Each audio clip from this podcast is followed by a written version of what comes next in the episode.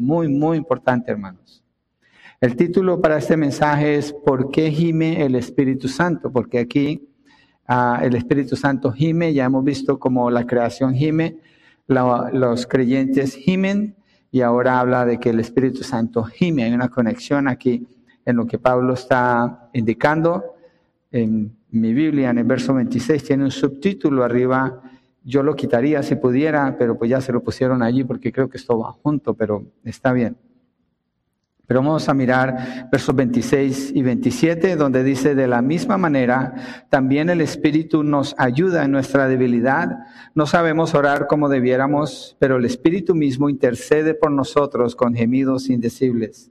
Y aquel que escudriña los corazones sabe cuál es el sentir del Espíritu, porque Él intercede por los santos conforme a la voluntad de Dios. Señor, oramos pidiéndote ayuda pidiendo exactamente como dice aquí. Exactamente, Señor, porque necesitamos de tu Espíritu Santo que nos ilumine, que nos guíe, que abra nuestro corazón, nuestro pensamiento, Señor, para comprender lo que dice y que nos dé el sentir como el hacer para hacerlo, Señor, para obedecerlo, para vivirlo. Nos ponemos en tus manos, Señor, creemos que eres tú el que nos dirige. En el nombre de Jesucristo. Amén y amén. Hoy cuando estudiamos este texto que escribió el apóstol Pablo bajo la inspiración del Espíritu Santo, y él está allí animando a los creyentes de Roma a ser conscientes de la presencia del Espíritu Santo en sus vidas. Eso es principalmente lo que está sucediendo aquí. Y más allá de una obra impersonal, como que el Espíritu es alguien o algo que está por allí. Él es la tercera persona de la Trinidad. Pablo está hablando del profundo clamor que él hace a favor de los hijos de Dios. Esto indica mucho la relación íntima de él, del Espíritu Santo con el creyente. Y es mi oración que cuando concluyamos este mensaje estemos fortalecidos, llenos de esperanza, animados para continuar esta vida que nos ha llamado el Señor y que la vivamos como una vida de poder, de victoria, una vida con propósito, porque no estamos solos en esta batalla que tenemos que pelear, en la batalla de la fe. Tenemos razón para luchar, tenemos razón para creer, tenemos razón para tener plena seguridad, una seguridad completa, en un amor completo, manifestado de una forma que solo el Espíritu Santo lo puede hacer. Dios quiera que ese sea el resultado de nuestros corazones y todo lo que Él quiera hacer. Entonces vamos al punto número uno, porque el creyente es débil, por eso el, el, Espíritu Santo gime, porque el creyente es débil. Verso 26 en la primera parte dice, de la misma manera, también el Espíritu nos ayuda en nuestra debilidad. El Espíritu nos ayuda en nuestra debilidad.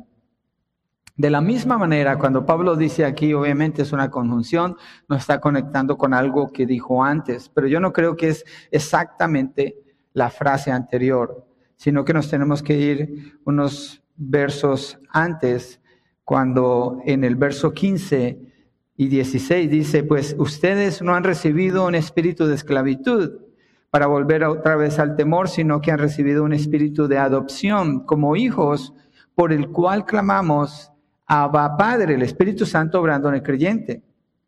Por el cual clamamos Abba Padre, tiene que ver con la adoración a Dios, pero está relacionado también con la oración del creyente. Verso 16, el Espíritu mismo da testimonio a nuestro espíritu de que somos hijos de Dios. Ahora vamos al verso 26, de la misma manera, también el Espíritu nos ayuda en nuestra debilidad. Pero no solo eso, porque tenemos que mirar también el verso 18 hasta el verso 25, cuando está hablando Pablo que la creación gime y está pasando dolores y tiene como dolores de parto esperando la manifestación gloriosa de los hijos de Dios. Entonces hay un gemir en la, en la creación y después dice que nosotros también gemimos adentro de nosotros esperando esa transformación. Y después cuando llegamos a esta porción, de la misma manera, el Espíritu Santo también está gimiendo. Entonces hay una conexión que encontramos aquí con lo que Pablo está enseñándole a los hermanos en Roma. Entonces, asimismo, de la misma manera, también el Espíritu nos ayuda en nuestra debilidad, lo que dice la siguiente parte del verso 26. Y la ayuda del creyente, como está indicando aquí, viene es específicamente y únicamente del Espíritu Santo. El Espíritu Santo es Dios y Él es el que nos está ayudando, pero dice el texto que Él nos ayuda en nuestra debilidad. Entonces yo creo que tenemos que mirar un poquito acerca de la debilidad, cómo es presentada la debilidad del creyente para entender por qué el creyente tiene la necesidad de ser ayudado por el Espíritu Santo. Y lo que hice fue en el mismo capítulo regresar al principio, desde el verso 1, buscando cómo nos indica esta debilidad, aunque no está usando el término debilidad, pero cuando está hablando de una obra a favor nuestro, eso indica una debilidad. Para entender el verso 26, porque el Espíritu nos ayuda en nuestra debilidad. En el verso 1 dice, por lo tanto, ahora no hay condenación para los que están en Cristo Jesús, los que andan conforme a la, no andan conforme a la carne, sino conforme al Espíritu. Si andamos conforme al Espíritu, quiere decir que no andamos conforme a nuestro propio deseo, nuestra propia voluntad, pero necesitamos del Espíritu. Yo creo que allí está hablando de debilidad. Y por esa razón no hay condenación porque el Espíritu hace esa obra, trae esa libertad, el creyente está recibiendo esa ayuda y es libertado por el poder del Espíritu de la ley del pecado y de la ley de la muerte en el versos 3 y 4, de nuevo, los que no andamos conforme a la carne, sino conforme al Espíritu, de nuevo ahí está el Espíritu Santo, el ayudador ahí está presente. Verso 9, ustedes están en el Espíritu, otra vez el Espíritu Santo. Verso 11, el Espíritu les dará vida, Él habita en ustedes. Nosotros no podemos producir vida y no podemos andar solos pretendiendo que podemos agradar a Dios en nuestra propia capacidad. Es el Espíritu Santo obrando en nosotros. Verso 13, son guiados por el Espíritu. Verso 14, los que son guiados por el Espíritu son hijos de Dios. Verso 15, por el Espíritu clamamos, Abba Padre. Verso 16, el Espíritu da testimonio de que somos hijos de Dios, herederos de Dios y coherederos con Cristo. Él es el que da ese testimonio. Si nosotros lo diéramos sin un segundo testimonio, sería inválido. El Antiguo Testamento así lo establece y el Señor lo afirma con el Espíritu Santo para afirmar que somos hijos de Dios. Verso 23 dice que tenemos las primicias del Espíritu. Mire, en toda esta relación que estamos mirando aquí, en toda esta descripción, ¿cuál es la parte del creyente? Tenemos que ir a verso 22 en adelante y la parte del creyente, ¿cuál es? Gemir. Gemir, esperando la manifestación gloriosa. Gemir. El creyente gime. En el verso 24 y 25 habla de la esperanza del creyente. Gime con esperanza. Pero si se fijan, el poder no está en el creyente. La capacidad no es del creyente. La habilidad no es del creyente. El caminar no es del creyente, es el creyente en el Espíritu, por el Espíritu, con el Espíritu, lleno del Espíritu, bautizado por el Espíritu, con convicción que da el Espíritu testificado por el Espíritu Santo. Entonces, de acuerdo a esto, yo creo que como creyentes nos damos cuenta que nuestra identidad está completamente dependiendo de la obra del Espíritu Santo en nuestras vidas. Por tanto, debemos conocer más del Espíritu y libertarnos en nuestro ser, en nuestros pensamientos, a hablar de Él, a buscarlo a Él, a pedirle ayuda a Él. Toda la obra la seguridad, la identidad, las promesas, la fortaleza, la libertad y el poder en la vida del creyente vienen del Espíritu Santo. Es el Espíritu Santo. Miramos esto porque queremos entender por qué Pablo acá en el verso 26 está diciendo que el Espíritu nos ayuda en nuestra debilidad. Ciertamente tenemos debilidad. Y nuestra debilidad está descrita en casi cada uno de esos versículos, de manera indirecta, está implicada cuando lo leemos allí. Entonces tenemos que aceptar algo en nuestra vida, somos débiles. Pablo habla de eso en el capítulo 7, cuando dice, miserable de mí, ¿quién me libertará de este cuerpo de muerte? Está hablando de su debilidad, de la necesidad de un poder externo que opere en él para llevarlo a vencer. Y por eso dice, gracias sean a Dios por Jesucristo nuestro Señor. Somos débiles. Esto indica que no podemos mantener nuestra salvación. Nosotros no podemos. Un creyente no puede mantener su salvación. No. ¿Es un regalo de Dios? Sí. ¿De dónde viene ese regalo? Del cielo. Es algo divino, no es algo terrenal. Por tanto, nuestro entendimiento ni siquiera alcanza a comprender la salvación en su totalidad, mucho menos poderla sostener. Es el Espíritu Santo. No pudimos alcanzarla. El Espíritu Santo fue el que dio la convicción de pecado en nuestros corazones para confesar nuestra maldad, nuestra inmundicia delante de Dios y clamar a Él por el perdón a través de la muerte del Señor Jesucristo. Pero fue el Espíritu Santo. Y tampoco la podremos completar. Somos débiles. No podemos completar nuestra salvación. Nuestra salvación no está completa. Yo no digo esto para negar la obra del Señor. La realidad es que nuestra salvación no está completa. Es necesario completarla. ¿Se puede perder en el camino? No, ninguna parte dice eso. Lo que estamos viendo es que no la podemos sostener. Entonces es el Espíritu Santo operando en el creyente para sostenerla, operando para iniciarla, operando para sostenerla y operando para completarla. Entonces cuando dice que el Espíritu Santo nos está ayudando en nuestra debilidad, ese ayudando está indicando nos lleva hacia un lugar específico. Él está obrando para llevarnos a un lugar específico, al cual no podemos llegar en nuestras propias fuerzas. Y depende entonces de nosotros que el Espíritu Santo pueda hacer esa obra. No, Él es Dios. Él no nos necesita a nosotros. Él nos ama porque nos quiere amar. Y aquí esto es lo que indica. Nos ayuda porque nos ama y nos conoce perfectamente y sabe que somos débiles, entonces el Espíritu Santo nos ayuda en nuestra debilidad. ¿Por qué sabemos que tenemos debilidad? Porque estamos manchados por el pecado. El otro día, hablando acerca de la mente del Señor Jesucristo, cuando Él crece como niño, dice que Él aprende la palabra, a los 12 años está en el templo hablando con los maestros de la ley. ¿Cómo era el aprendimiento del Señor Jesucristo? Pues no tenía ninguna mancha en su mente. Él no tenía ninguna duda acerca del Padre. Él no tenía las, las inseguridades que nosotros confrontamos. Él tiene una mente pura, plena. En ese sentido, Él no tiene esas debilidades que nosotros tenemos. Y nosotros cuando vamos a la palabra tenemos dificultad para comprenderla como es exactamente tendemos a interpretarla incorrectamente sacando nuestro propio beneficio de allí. O tendemos a veces a escoger qué parte voy a aceptar y qué parte no. Somos débiles. Necesitamos ayuda. Somos débiles.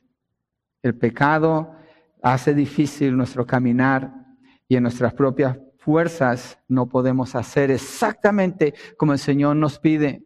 Es el Espíritu Santo el que hace eso posible. Somos débiles y el Espíritu Santo nos ayuda en nuestra debilidad. En todo lo que depende de nosotros debido a nuestra debilidad. Todo lo que pudiéramos lograr con éxito. Todo lo que pudiéramos alcanzar, digamos, pongámoslo así.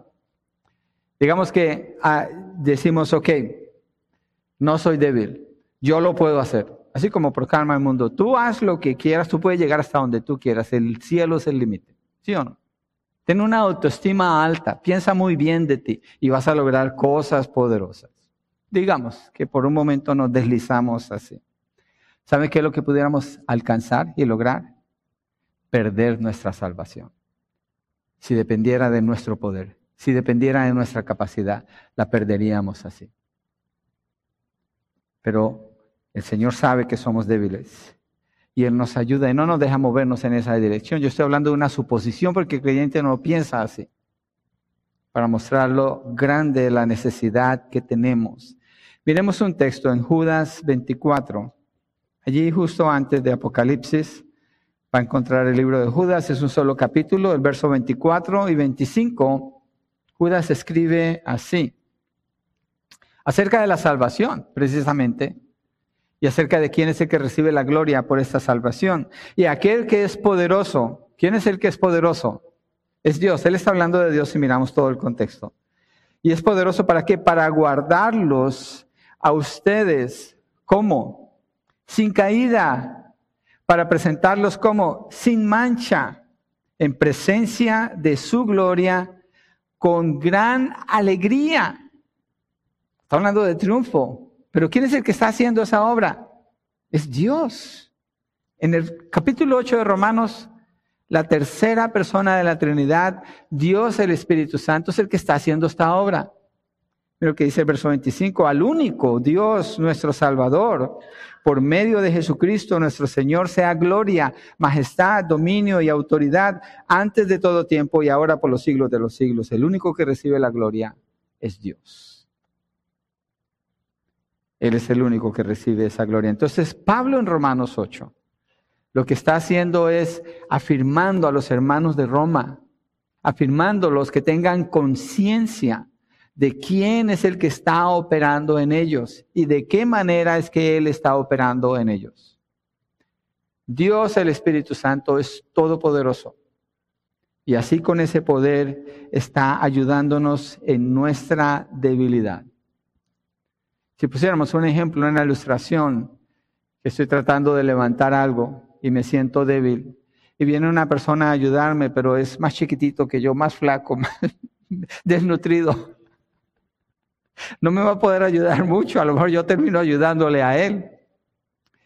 Pero en mi debilidad yo necesito a alguien fuerte, poderoso, usted cuando se encuentra en esta situación y viene esa persona fornida, saludable, y viene y levanta eso como si nada y lo pone allá y dice, wow, esa es una ayuda completa. Pero nomás es un momento, esa persona se va a cansar. Nomás es un rato, esa persona no puede estar con usted todo el tiempo. Nomás es una oportunidad. Pero en la vida del creyente usted se encuentra con que tiene que obedecer al Señor. Él le da los mandamientos. Pero para cumplir esos mandamientos es imposible en su propia capacidad. Usted necesita ese poder del Espíritu Santo. Él no se cansa, él no está ausente algunas veces. Él a veces no contesta el teléfono. No, no es así. Él está viviendo en el creyente. Lo que dice Pablo en los primeros partes del capítulo 8.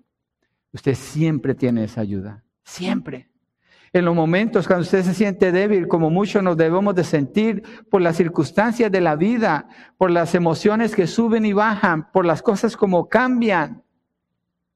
Él está allí ayudándonos en nuestra debilidad. Y nuestra debilidad entonces no es algo en contra nuestra. Nuestra debilidad nos recuerda la presencia del Espíritu Santo y nos debe llevar a adorarlo a Él. Usted lee los salmos. David, por ejemplo, en el Salmo 18, habla del, exalta al Señor e inmediatamente empieza a hablar de la muerte. Me están persiguiendo, me van a matar. Estoy cerca de la muerte, empieza a decir eso. Está mostrando su debilidad y ¿qué hace? Clama a Dios. Su debilidad no indica que Dios haya cambiado. Al contrario, su debilidad demuestra que el único poderoso es Dios y es a Él al que tiene que clamar. Por eso es tan erróneo. Mire, el mundo busca en la psicología, en la psiquiatría y en las, en las terapias la manera de ayudar a las personas. No le pueden ayudar, no pueden. Eso no sirve. ¿Por qué? Porque para vencer es necesario el poder del Espíritu Santo. De lo contrario, nada más se vive por el momento para complacer a algún grupo o a algunas personas, pero jamás a Dios. Entonces el creyente necesita el poder del Espíritu Santo. Y el único que recibe la gloria cuando el creyente va avanzando y va creciendo y va madurando en su relación con Dios es el Espíritu Santo. Por eso es una contradicción. Un creyente que no crece es una contradicción. Porque tendrías que decir, el Espíritu Santo no está en esa persona o el Espíritu Santo es debilucho, lo cual no le queda a él. El Espíritu Santo está obrando. Y creyente en su debilidad, si es dejado en su debilidad, perecemos, pero Él no nos deja. Nosotros somos débiles, pero Él es todopoderoso.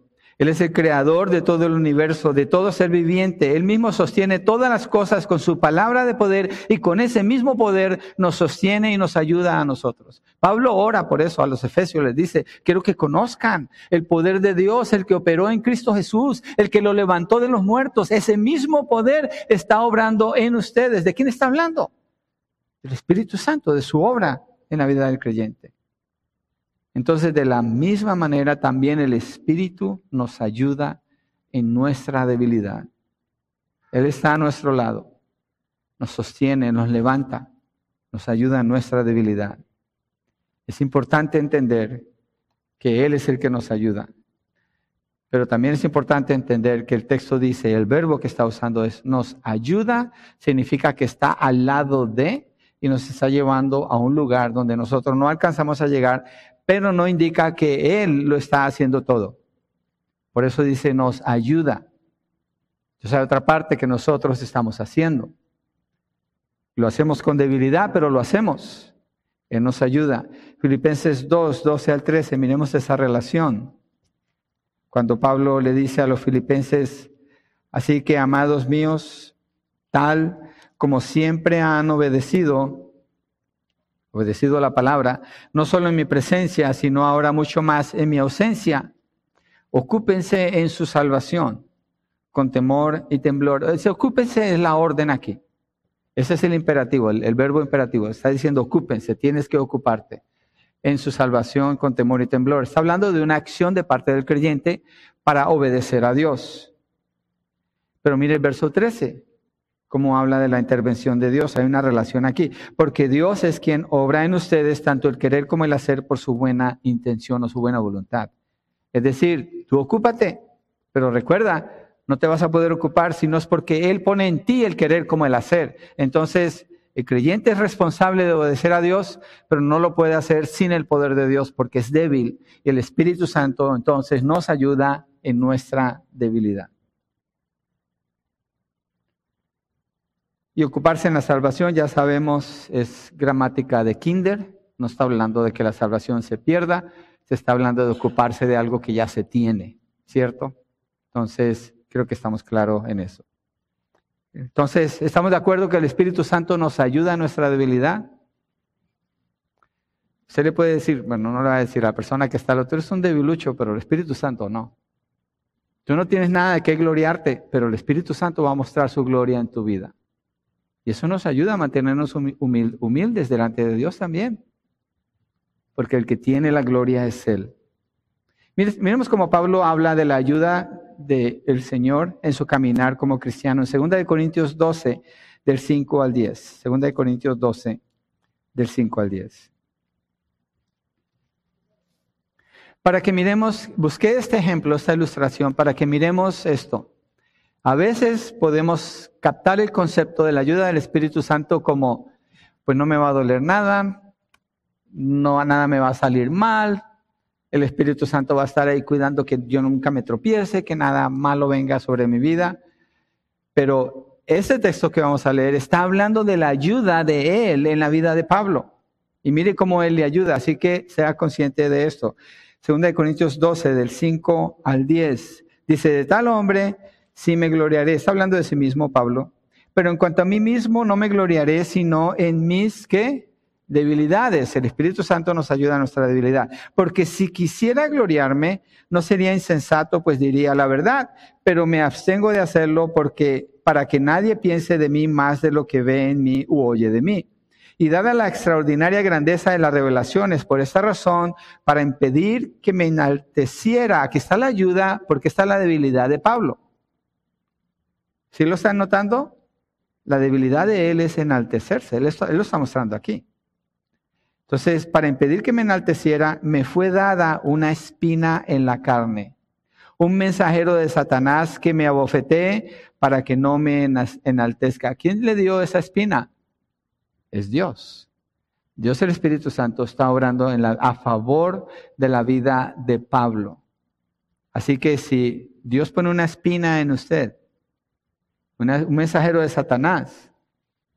Estamos hablando, el Espíritu Santo nos ayuda en nuestra debilidad. ¿Por qué la pone? Porque la debilidad nos puede llevar al orgullo. ¿Cómo es esa espina? Si se fijan, cuando uno lee este texto y lo estudia bien, no dice, hay comentaristas que dicen, oh, fue una enfermedad. Allí no dice que fue una enfermedad. Usted lee todo el contexto de Segunda de Corintios y parece que la espina que Pablo le está picando todo el tiempo tiene que ver con los falsos maestros, porque él enseña en las iglesias y se va a otra y vienen falsos maestros por detrás borrando lo que él enseñó y le toca lidiar con eso y para él siempre es una espina. Puede que sea eso, no se sabe. El texto no lo dice, pero hay una necesidad que él tiene aquí. Me fue dada una espina en la carne, un mensajero de Satanás que me abofeté para que no me enaltezca. Esa es la ayuda del Espíritu Santo. Lo está abofeteando Pablo. Pablo. ¿Cómo? Él sabe cómo lo está haciendo. Él sabe cómo lo está haciendo en su vida también. Y a veces nuestra oración, bueno, no me quiero adelantar, voy a esperar mejor. Nueve. Acerca de esto, tres veces he rogado, ahí está la oración de Pablo, como nosotros lo hiciéramos, al Señor que lo quitara de mí. Señor, quita este sufrimiento. Señor, quita esta angustia. Señor, quita este enemigo. Señor, quita esta situación. Y Él me ha dicho, te basta mi gracia, pues mi poder se perfecciona en la debilidad. De nuevo habla de su debilidad. Dios está perfeccionando su poder en su debilidad. Y le está recordando a Pablo, tú eres débil, tú eres muy débil y tú necesitas el poder de Dios. Hay gente que dice, yo cuando llegue al cielo voy a preguntar a Pablo, tengo muchas preguntas para él. Pablo es un débil, necesitado del poder de Dios. Y Dios le manda un aguijón, un mensajero de Satanás para bofetearlo y mantenerlo en su lugar para que sea útil para el reino de Dios. Al único que le vamos a preguntar es a Dios, yo creo, no a una persona. Claro, es admirable Pablo, el testimonio de él, la vida de él. Podemos aprender mucho de él, pero no debemos olvidarnos que el que le ayudó a él fue el Espíritu Santo. Y sigue diciendo, por tanto, con muchísimo gusto me gloriaré más bien en mis debilidades. Si se fija, lo primero que él dijo es, me puedo gloriar en el conocimiento que tengo y está bien porque es verdad, pero aquí dice, mejor me gloriaré en mis debilidades para que el poder de Cristo more en mí. Por eso me complazco en las debilidades, en insultos, en privaciones, en persecuciones y en angustias por amor a Cristo, porque cuando soy débil, entonces soy fuerte. El Espíritu Santo nos ayuda en nuestras debilidades. ¿Cuáles son esas debilidades? Acabo de leer esa lista. Él nos ayuda allí. No quiere decir que Dios quita nuestras debilidades. No, no. El poder de Dios se perfecciona en la debilidad. Y Pablo dice, cuando soy débil, entonces soy fuerte. Allí es cuando soy fuerte. ¿Por qué? Porque entonces fluye más, mayormente el poder del Espíritu Santo, porque mi dependencia de Él es mayor, es más grande. Entonces el Espíritu Santo nos ayuda en nuestra debilidad. ¿Estamos de acuerdo? Yo creo que eso debe ayudarnos en la manera como pensamos y oramos. Entonces el creyente no puede ser autosuficiente. Necesita la ayuda del Espíritu Santo en su debilidad. Debemos reconocer nuestra debilidad tan grande. Entonces ahora a este punto, si usted mira a la persona al lado, no le diga, tú eres un debilucho, dígale, yo soy un debilucho y necesito, necesito del poder del Espíritu Santo. Esa es la realidad. Lo necesito a Él. Estoy en necesidad, una necesidad tan grande y necesito del Espíritu Santo. Dios nos selló con Él en el momento de la salvación. Él nos bautizó en el cuerpo de Cristo cuando creímos. Nos dio dones conforme a su voluntad para equiparnos para servirle a Él. Es su fruto el que se manifiesta en nuestras vidas para entonces honrar a Dios, para vencer al pecado, para permanecer separados del mundo. Necesitamos al Espíritu Santo. Pero no va a quitar la debilidad. Gloria a Dios que somos débiles. Gloria a Dios. Porque entonces necesitamos del Espíritu Santo y Él nos ayuda. Entonces, el primer punto es que el Espíritu gime porque el creyente es débil. ¿Cuántos son débiles aquí? Levante la mano, casi nunca hago esto. Yo levanto, yo levanto las dos y los pies si pudiera. Necesito del Espíritu Santo. Y si analizamos lo que hacemos por el Señor, piensen esto, muchas veces nos podemos sentir inadecuados. inadecuados en lo que hacemos por el Señor, como incompletos, como que no fue suficiente. Y es la realidad, porque es que lo que somos. Y los logros es por el Espíritu Santo, no por nosotros, es por el Espíritu Santo. Él nos ayuda a nuestra debilidad. Segundo, porque el creyente, el Espíritu Santo gime porque el creyente no sabe cómo orar. Usted dirá, pero yo soy una persona de oración, soy disciplinado en la oración, no sabe cómo orar. Pero es que a mí me enseñaron a orar bien. Déjenme le digo, no sabe cómo orar. Por eso el Espíritu Santo gime, por usted y por mí, porque no sabemos cómo orar. ¿A qué se refiere esto? No tenemos un concepto pleno y claro de lo que significa la oración. Tenemos un concepto de la oración. Respondemos ante el Señor que nos llama a orar, pero no sabemos cómo orar. No sabemos. Dice el texto ahí en el verso 26, la segunda parte, no sabemos orar como debiéramos, pero el Espíritu mismo intercede por nosotros con gemidos indecibles. Pablo no está tratando de ponerlos a ellos abajo para entonces meter el concepto del Espíritu Santo. Pablo les está mostrando su condición para animarlos que aún a pesar de esa condición es el Espíritu Santo el que les ayuda y a nosotros. Somos miopes en nuestra oración, no vemos bien. Quedamos cortos delante de Dios. Una muestra fácil la podemos ver en la mayoría de las peticiones que cada uno de nosotros hacemos. La mayoría de nuestras peticiones son físicas, no espirituales. No sabemos cómo orar. No sabemos cómo orar. No solamente no sabemos cómo orar, pero tampoco sabemos cómo iniciar la oración, ni entendemos a ciencia cierta por qué debemos orar. Muchas veces no sabemos. Yo no estoy tratando de desanimarlo en su oración. Si usted es una persona apasionada por la oración, siga orando, pero no asuma que usted sabe todo lo que tiene que saber acerca de la oración, porque no sabe. Usted necesita del Espíritu Santo. Lo primero que le dice Pablo a los creyentes en Roma es que son débiles y por eso necesitan la ayuda del Espíritu Santo. Lo segundo es que son débiles porque no saben cómo orar o no saben orar como conviene. Entonces miremos la importancia de la oración en la obra de la salvación y la glorificación de los hijos de Dios. La oración es importantísima, hermanos. Esencial.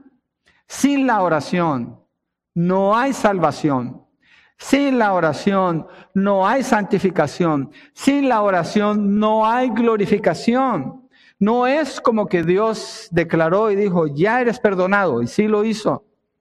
No estoy minimizando lo que el Señor dice y establece, pero lo que quiero afirmar es que cuando Él dice eso, es porque hubo oración y se llegó allí, y Él lo establece. Y en ese momento hay oración, y hay oración, y hay oración, y hay oración, hasta la glorificación. No para la oración, no se para. ¿Cuándo no se para? Ningún día. ¿Y en qué parte del día no se para? En ningún momento del día. Siempre hay oración.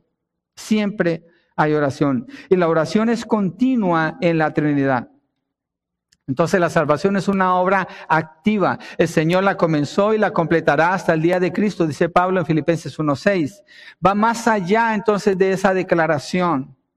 Es algo constante, un movimiento continuo de parte de Dios a favor de sus hijos. El Señor está actuando constantemente. Por eso Pablo le dice allá a los romanos, no sabemos cómo orar. No tenemos esa intensidad que demanda la oración. No tenemos el entendimiento que demanda la oración. No tenemos la pasión que demanda la oración. No tenemos la sabiduría que demanda la oración. Somos débiles, no sabemos. No sabemos cómo. Pero no somos dejados solos. El Espíritu Santo está allí intercediendo por nosotros. De acuerdo a cómo el texto está escrito, dice, no sabemos orar como debiéramos, pero el Espíritu mismo intercede por nosotros con gemidos indecibles. ¿Cuándo? ¿Cuándo es esa intercesión? El texto da a entender que es algo continuo. Es algo que en este momento está sucediendo. Miremos la oración como la describe Pablo en dos lugares que nos dan una idea acerca de la oración. Efesios 6, 18. Miren que él dice, las palabras que usa de la oración, usted piense, ¿Usted lo cumple así como dice así? Como dice allí, Efesios 6, 18. Con toda oración y súplica, está usando términos absolutos. Oren en todo tiempo en el Espíritu y así velen con toda perseverancia y súplica por todos los santos. Una, dos, tres, cuatro veces está usando absolutos para hablar de la oración. Cuatro veces. Si yo me reviso a la luz de este verso nada más, cuando dice con toda oración, en todo tiempo, velando con toda perseverancia y súplica por todos los santos, me doy cuenta, yo no lleno estos requisitos en la oración. Yo creo que usted tampoco. Lo tenemos como estándar. Él no nos va a dar un estándar diferente a este. Este es el estándar. Y la realidad es que no sabemos cómo orar. Necesitamos la intercesión del Espíritu Santo. Uno más para que no pensemos que fue un texto raro por ahí. Primera de Tesalonicenses 5:17 y más cortito todavía, más condensado. Verso 17. Oren sin cesar. Otro absoluto. Nunca paren de orar. ¿En qué parte del día? Pues nunca. ¿En qué parte de su vida? Pues nunca. Imagínense, imagínense los que pasan un día o dos días y ni siquiera se detienen para orar. Imagínense. Si eso dice Pablo, Pablo cuando habla allí en Romanos, él está hablando de ellos y de él. Porque dice en el verso 26, nos ayuda. En la segunda parte del verso 26 de Romanos 8, no sabemos. Él se está incluyendo allí para decir que él es débil y para decir que él no sabe cómo orar. Ahora, ¿cuánto más los que son fríos en la oración? Los que son indisciplinados para levantar su clamor delante del Señor. Necesitamos del Espíritu Santo. Es una oración incesante que nunca debe de parar. La oración es para el creyente como lo es el respirar para todas las personas. No puedes dejar de orar, igual no puedes dejar de respirar, pero es que no sabemos cómo. Bueno, el Espíritu Santo intercede por nosotros con, gemidos indecibles. Y si alguien dijera que tiene una oración acertada, ¿qué de las repeticiones vanas? Cuando a Dios se le da un montón de información y, a tal hora, Señor, y tal día, y pues estaba así. Él no necesita un montón de información. Dios sabe todas las cosas. ¿Quiere decir que nunca le vamos a decir nada? No, pero no así, no en ese tono. Bueno, tendría que entrar en un montón de detalles y yo no sé cómo orar, así que voy a quedar corto. Necesitamos del Espíritu Santo. Hacemos oraciones egoístas. Buscamos un bien propio, muchas oraciones pero nos damos cuenta que todos estamos en un proceso de crecimiento en la oración. Vamos creciendo, vamos aprendiendo cada vez más. Y eso indica que somos débiles, si no, no estuviéramos creciendo en la oración. Podemos usar algunas ilustraciones para que mire hombres de fe que no sabían. Esto muestra su debilidad y esto muestra que entonces ellos no sabían cómo orar. Génesis 40, versos 14 al 15. Uno de mis personajes favoritos en la Biblia, bueno, yo creo que todos los personajes de la Biblia son mis favoritos, pero es, Génesis 40, del 14 al 15. José está en la prisión. Lo han acusado de querer abusar de la esposa de Potifar, lo cual es mentiras. Y está allí en la cárcel. Primero lo han vendido sus hermanos como esclavo, ahora es el mejor de los esclavos y de ahí lo mandan a la cárcel y es el mejor de los presos. Pero mire lo que está diciendo él el verso 14 cuando le dice, aquí le está diciendo al copero, solo le pido, después de que interpreta su sueño, que se acuerde de mí cuando le vaya bien. Y le ruego que me haga el favor de hacer mención de mí a Faraón y me saque de esta casa. Ven el verso 25. Porque la verdad es que yo fui secuestrado de la tierra de los hebreos y aún aquí no he hecho nada para que me pusieran en el calabozo. ¿Qué indica esto? José no entiende su condición. José no entiende por qué está allí. Él no sabe. Entonces yo pienso que cuando José está orando en este tiempo, ¿qué indica esto? Que José tampoco sabe cómo orar, porque no entiende el propósito de Dios. Miremos otro ejemplo más cercano a nosotros, Gálatas 2, 11 al 12.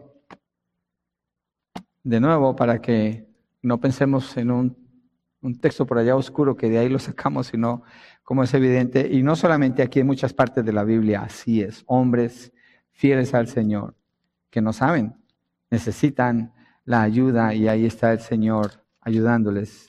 Y obviamente es el Espíritu Santo. Gálatas 2 del 11 al 12. Pero cuando Pedro vino a Antioquía, me opuse a él cara a cara porque él era digno de ser censurado. Porque antes de venir algunos de parte de Jacobo, él comía con los gentiles, pero cuando aquellos vinieron, Pedro empezó a retraerse y apartarse porque temía a los de la circuncisión. ¿Qué está diciendo de Pedro? Es un hipócrita. ¿Quién? Pedro. El apóstol Pedro. Sí, el apóstol Pedro. Es un hipócrita. ¿En qué tiempo sucede esto? Los apóstoles ya están ministrando, ya el Señor ha resucitado, ya han recibido al Espíritu Santo, ya están caminando, estableciendo iglesias y Pedro hace esto. ¿Quién lo está confrontando? Pablo. ¿Qué muestra esto de Pedro? No sabe. Es débil. Nos deja ver la debilidad de Pedro aquí y la necesidad de ser ayudado. Pedro llega al arrepentimiento porque el Espíritu Santo le ayuda y hay un cambio en él. No sabemos. Necesitamos la ayuda del Espíritu Santo. Santiago dice, piden y no reciben porque piden con malos propósitos para gastarlo en sus placeres. ¿A quién estás diciendo? A los hermanos en la fe. ¿A cuáles? Hermanos que están siendo perseguidos en el siglo primero. No está hablando de hermanos que están en su comodidad, como muchos de nosotros. Está hablando de hermanos que están en escasez y en peligro. Y les dice, ustedes piden, pero no reciben porque piden para sus propios propósitos y placeres. ¿Por qué? porque no saben cómo orar. Entonces, ¿cuántas veces Dios no escucharía nuestras oraciones si nuestras oraciones dependieran exclusivamente de nosotros mismos? ¿Cuántas veces? Piensen eso. ¿Cuánta oración no respondería el Señor? Pero lo que sucede es que el Espíritu Santo toma esa oración y la presenta delante del Padre está intercediendo. Está intercediendo por nosotros y lo hace con gemidos indecibles. Con gemidos indecibles. Gemidos indecibles es que no se puede describir. Son indecibles. No hay manera de describirlos. Son únicos de Él. Este texto es muy maltratado por la iglesia carismática, tristemente, cuando dicen que sí, ahí está hablando de lo que es hablar en lenguas. No. El Espíritu Santo cuando está orando con gemidos indecibles, no está hablando de un balbuceo inentendible y tonto. Está hablando de un clamor profundo. Y lo que indica el texto cuando dice que Él intercede por nosotros, porque no sabemos orar, e intercede con gemidos indecibles, lo que está diciendo es un amor profundo un deseo profundo en Él por ver en nosotros la santificación, por ver en nosotros que lleguemos a la glorificación y la manera de llegar allá es el camino de la santificación. Él clama, Él gime por nosotros con gemidos indecibles. Y eso debe poner un buen peso en nuestros corazones de cómo el Espíritu Santo nos ve, cómo el Espíritu Santo nos ama, cómo el Espíritu Santo se relaciona con nosotros y cómo el Espíritu Santo nos representa delante del Padre cuando está orando de esa manera para que las oraciones sean respondidas o nos ayuda a aprender a orar. Él gime por nuestra santificación y nuestra glorificación. Mire, Dios prometió hacer la obra de la salvación. Es una promesa de Dios completa. Él prometió presentarnos sin mancha ni arruga delante de Él. Eso está en Efesios capítulo 5, cuando vemos el amor de Cristo por la iglesia y la obra que Él hace por ella. Lo cual indica que la obra sí será completada. Y la garantía se basa en la obra de Dios en el creyente a través del Espíritu Santo, no en la capacidad del creyente. Y la motivación del Espíritu Santo va más allá de lo que podemos comprender y su amor va más allá de, lo que nosotros tenemos idea. Entonces no es como un poder, como dicen los falsos testigos de Jehová, que es un poder. Es la persona del Espíritu Santo, la tercera persona de la Trinidad, amándonos, sosteniéndonos, ayudándonos, intercediendo, gimiendo por nosotros. Es un amor insuperable. Queda borrado entonces todo el concepto de tiene una buena autoestima. ¿Sabe qué es autoestima? Autoadoración es lo que es autoestima. Pablo le está diciendo a los romanos, no le dice, tengan una buena autoestima de ustedes, piensen muy bien de ustedes, le dice, son débiles. Y el Espíritu Santo les ayuda. No saben cómo orar. El Espíritu Santo intercede por nosotros. No se podían salvar. Y Él mandó a su Hijo para salvarlos, para morir por ustedes. No podían creer. Él les dio convicción en sus corazones para que se pudieran arrepentir. No podían confesar a Cristo, pero por el Espíritu Santo lo pudieron confesar. Todo lo que está hablando el libro de Romanos en este capítulo, por lo menos, no tiene nada que ver con, ninguna exaltación del ser humano, al contrario. Está mostrando la debilidad y la necesidad del ser humano.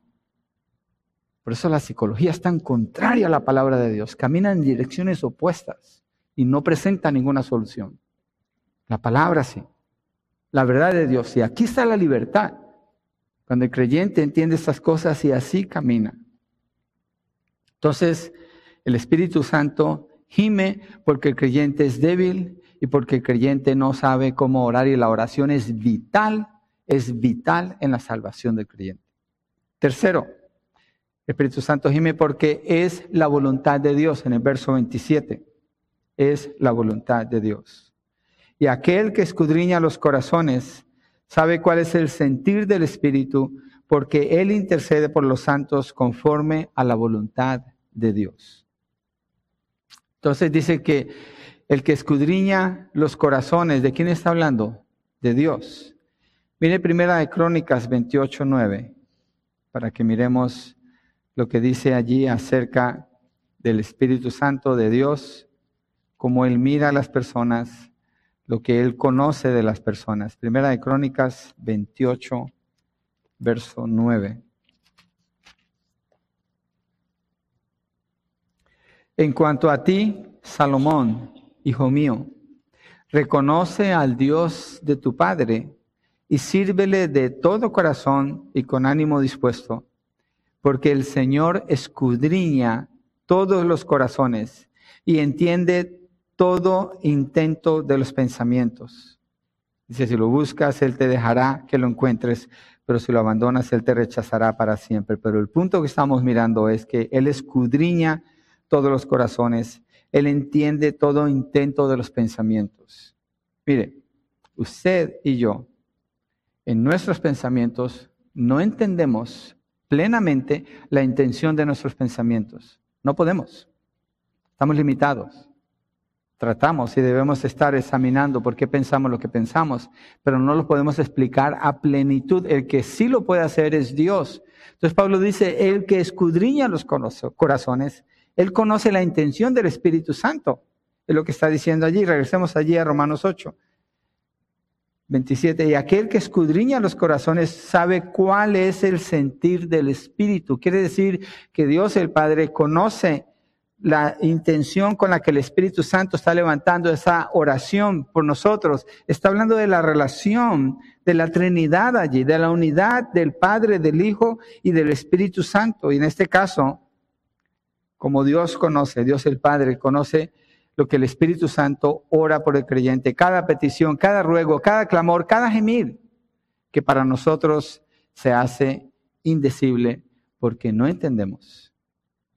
No entendemos su amor, no entendemos su pasión, no entendemos cómo Él intercede por nosotros. El que lo conoce es Dios, el que lo toma es Dios y el que está respondiendo es Dios. Un ejemplo de esto lo vemos en la oración del Señor Jesús por Pedro, cuando éste iba a ser tentado por Satanás en Lucas 22, 32, le dice, pero yo he rogado por ti para que tu fe no falle. Y tú, una vez que hayas regresado, fortalece a tus hermanos. ¿Por qué le habla Jesús a Pedro así? Porque Pedro va a ser sacudido. Pero mire cómo Jesús habla de la oración. Dice, yo voy a orar por ti, o yo he orado por ti. Dice, yo he rogado por ti. ¿Para qué? Para que tu fe no falle. Y mira lo que dice, y tú, una vez que hayas regresado, fortalece a sus hermanos. ¿Qué indica esto de la oración de Jesús? Él está afirmando que el Padre va a responder esa oración, que es una garantía. ¿Por qué? ¿Quién la hizo? Jesús. Cuando el Espíritu Santo ora por nosotros, hay una garantía del cumplimiento de esa petición. ¿Cuándo? Siempre. ¿Por qué? Porque el Espíritu Santo El Padre conoce la intención del Espíritu Santo, el Padre conoce la intención del Hijo y cuando ellos oran, entonces hay una respuesta garantizada. El Señor Jesucristo le prometió a sus discípulos que les enviaría otro consolador. Quiere decir que Él mismo era un consolador para ellos, pero cuando dice otro consolador se refiere al Espíritu Santo. Es decir, que Jesucristo está viendo por sus discípulos cuando está con ellos. Cuando asciende al cielo, el Espíritu Santo desciende allí en Hechos capítulo 2. Los creyentes nunca son dejados solos. Él ve, por ellos, Él los protege, Él intercede por ellos, siempre está presente en sus vidas. Una pregunta que nos puede ayudar para tener un mejor concepto de la oración del Espíritu Santo es esta. Piensen esto, acerca del Espíritu Santo. ¿Tiene necesidad el Espíritu Santo de orar? ¿Qué piensa usted? ¿Tiene necesidad el Espíritu Santo de estar orando? ¿Por qué ora Él? ¿Y por quién ora Él? Estas preguntas a mí me ayudan a pensar en el Espíritu Santo. Él no tiene necesidad de orar. ¿Quién el que tiene necesidad? Yo, usted. El Espíritu Santo no es débil para que esté clamando al Padre. Yo soy el débil, usted es el débil. Pero Él lo está haciendo por nosotros, no lo está haciendo para Él. Él lo está haciendo por nosotros para la gloria de Dios, para que la obra que el Señor completó en nosotros se lleve a cabo y sea completada y Dios sea glorificado. Esa es la motivación del Espíritu Santo. Es una obra apasionada que el Espíritu Santo hace para la gloria de, Dios. Es una relación insuperable de cuidado y amor de parte del Espíritu Santo a favor del creyente. Entonces, yo creo que esto debería motivarnos a orar más, a orar más. Mire, si usted se junta con una persona a orar, esa persona está orando y está ahí medio cayéndose, pues se va a desmotivar. Dice, mejor me busco otro compañero. Pero si usted se junta con una persona a orar y esa persona está apasionada y clamando y llora delante del Señor e insiste y persiste y está allí entregada, usted es motivado a orar también más.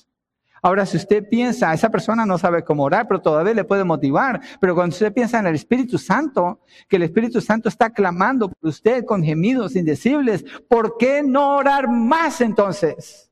¿Por qué no meterme más profundo a clamar al Señor, a derramar mi alma delante de Él, a presentar súplica y ruego, sabiendo que mi oración está acompañada por la intercesión del Espíritu Santo con gemidos indecibles y Dios que conoce la intención del Espíritu Santo está escuchando y está tomando cada parte de esa oración para que se lleve a cabo. No necesariamente lo que yo oré, pero sí lo que el Espíritu Santo presentó y tengo una garantía allí. De nuevo, el contexto de Pablo es que el Espíritu nos ayuda, no que Él hace todo por nosotros, nos ayuda. Pero nosotros hemos sido equipados para obrar de una manera responsable ante Dios.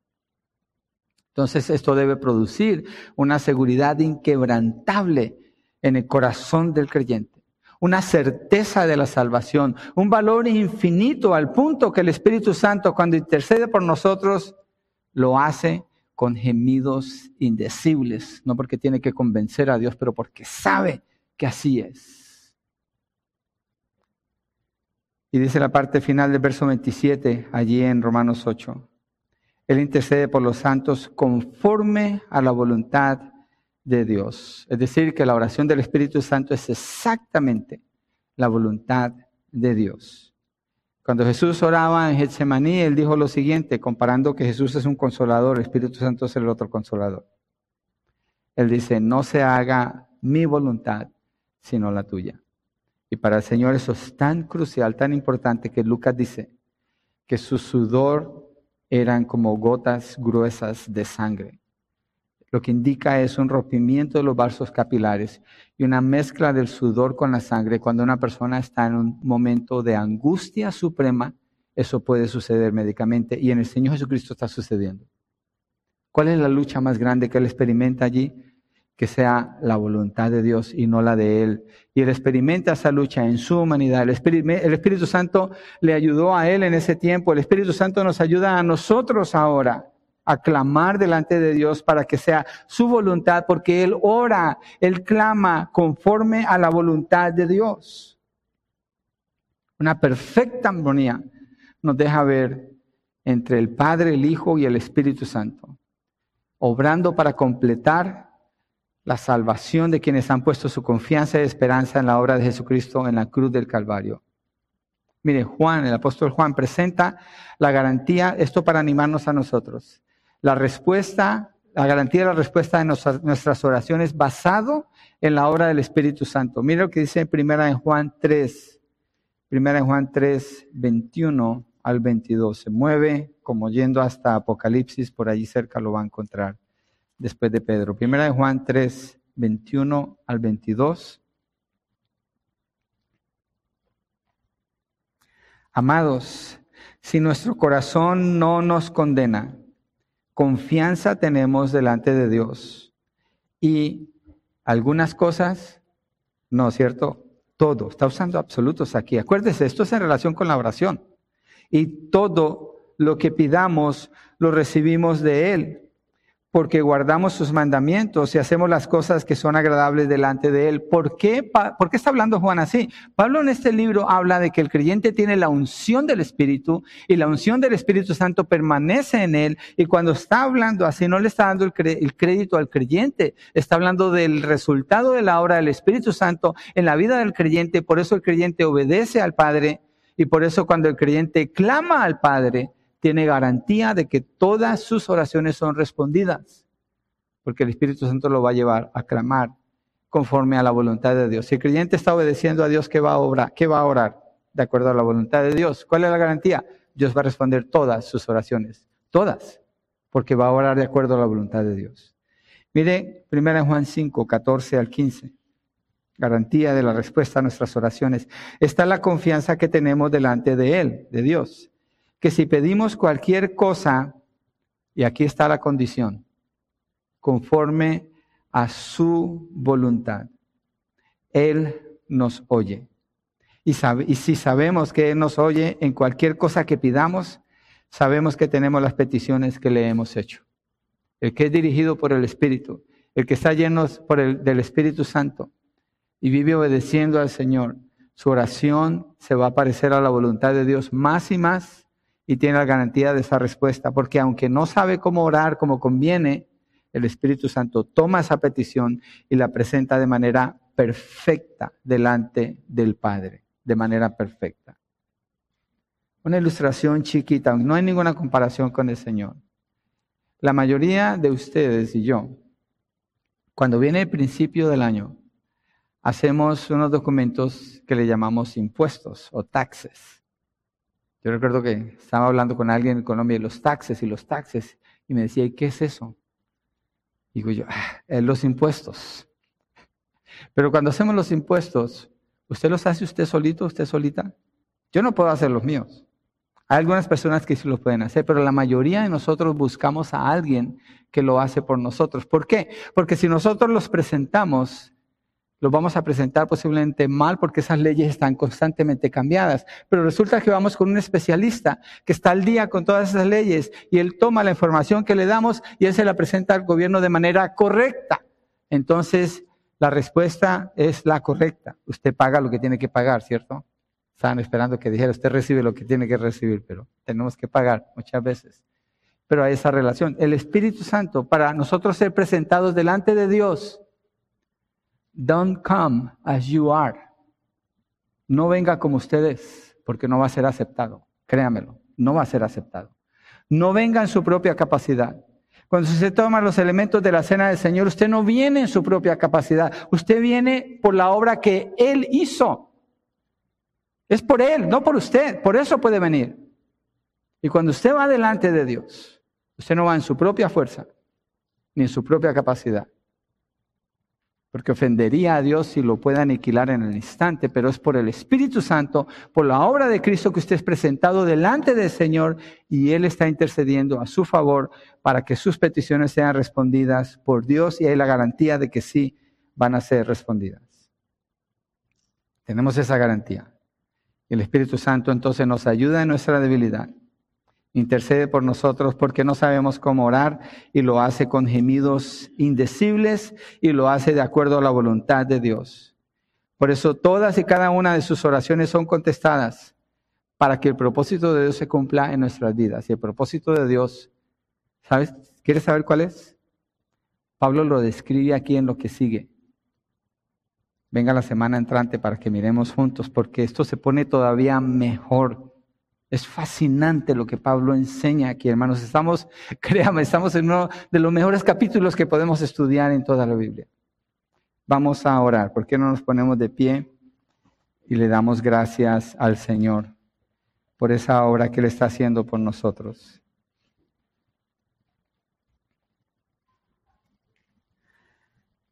Entonces el Espíritu gime porque somos débiles, gime por nosotros.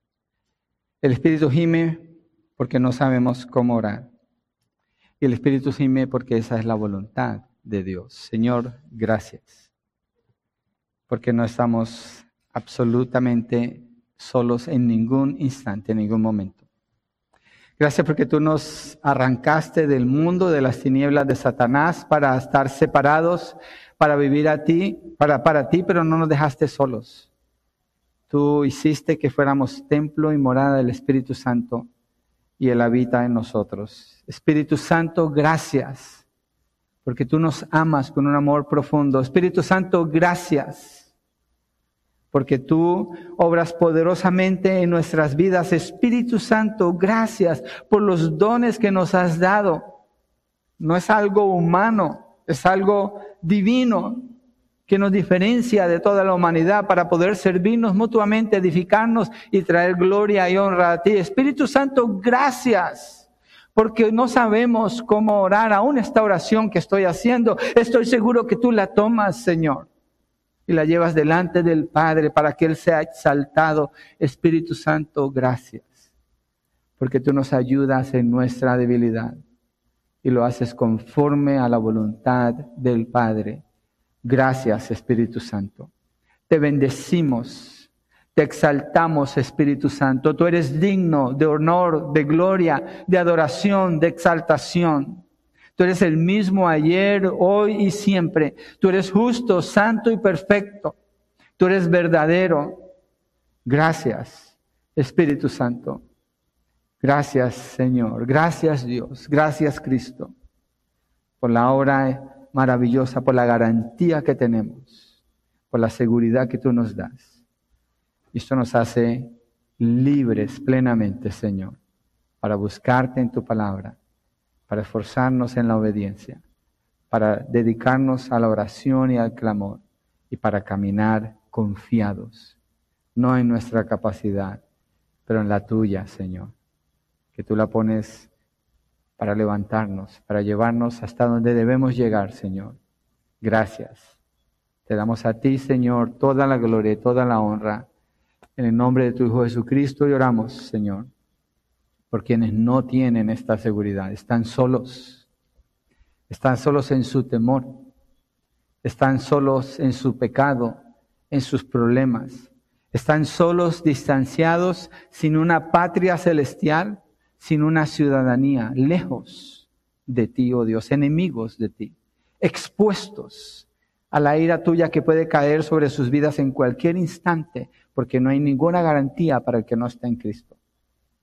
Pero oramos por ellos, Señor, que por el poder de tu Santo Espíritu les permitas tener convicción de pecado en sus corazones, para que se arrepientan, que escuchen tu voz, tu llamado, Señor, y vean su inmundicia y quieran abandonar el lugar donde se meten, Señor, contra ti. Y clamen a ti, Señor. Y tengan esa fe que tú das por tu Espíritu Santo para creer en Cristo Jesús y confesarlo como el Señor y el Salvador de sus vidas. Gracias, creemos que estás escuchando y tú eres el que lo puede hacer. Y por nosotros, Señor, gracias, los que estamos en la fe. Estamos seguros, confiados en ti, Señor, esperando tu regreso y anhelando la manifestación gloriosa que tú prometes en Cristo Jesús. Gracias, Señor, en el nombre de Jesucristo. Amén y amén.